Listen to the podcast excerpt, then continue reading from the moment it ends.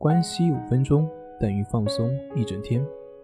大家好，我是心理咨询师杨辉，欢迎关注我们的微信公众账号“重塑心灵心理训练中心”。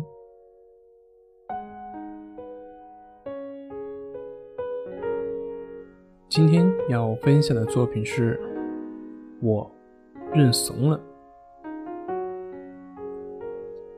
你有没有遇到过这样的一些事情？小时候做作业很马虎，然后家长会说没事，认真就好。但是到了考场上，你很想认真，结果你会发现还是认真不起来，该马虎的时候一样不落。睡不着的时候，别人跟你说别多想就好了，结果你会发现越是不想多想，你就越是想得多，越是很难睡着。那上台演讲的时候，别人会跟你说不要紧张，结果呢，你越是想放松，反而会感觉越紧张。看书的时候，你越是不想走神，结果却越容易走神。跟人交谈的时候，你越是想表现的好，反而会感觉更容易尴尬。以上类似的事情，是不是你也碰到过呢？曾经有一个焦虑的朋友问我，怎么样才能克服上台演讲的焦虑呢？我的回答很简单，两个字：认怂。对你没有听错，是认怂。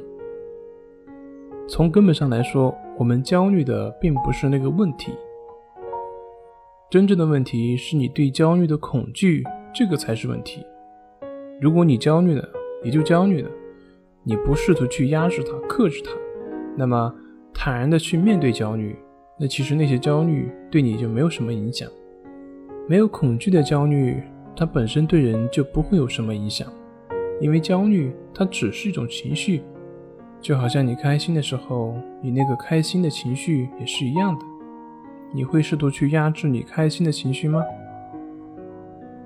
认怂的意义就在于我承认。我焦虑，然后呢，我也不再试图去打败焦虑，我只是去接受焦虑这种情绪的存在，接受焦虑，焦虑也就慢慢会消失。这的确不是逻辑思维所能理解的，但生活就是这样，很多的问题就在于我们往往过于夸大自身的意志力了。认怂，看似你是输了，但是从根本上来说，你反而赢了。这就像《天龙八部》中间那个无崖子所设的真龙棋局，破这个天下第一棋局的方法就是自己毁自己。所以呢，大家也可以试试去认怂，承认自己不管多么厉害，也都会很多人、很多事不会让你如意的。当然，我也认怂，我承认自己说的有很大的一些局限。我承认我说的也有可能有很大的错误，同时我也承认我没办法保证你们听了就一定会有收获。但是我想说的是，只有你遵循事物自身的发展规律，你才能更好的行走于社会。那么如何去遵循？如何去看到事物自身的规律呢？很简单，认怂。你认怂了。你的心能保持一个相对理性的状态，这个时候，对于你而言，更容易去了解事物是如何发展的，而这个了解，就是解决事情的良好的开端。当你不再去挣扎，你就会发现，事情越来越清晰了。好了，今天就分享到这里，咱们下回再见。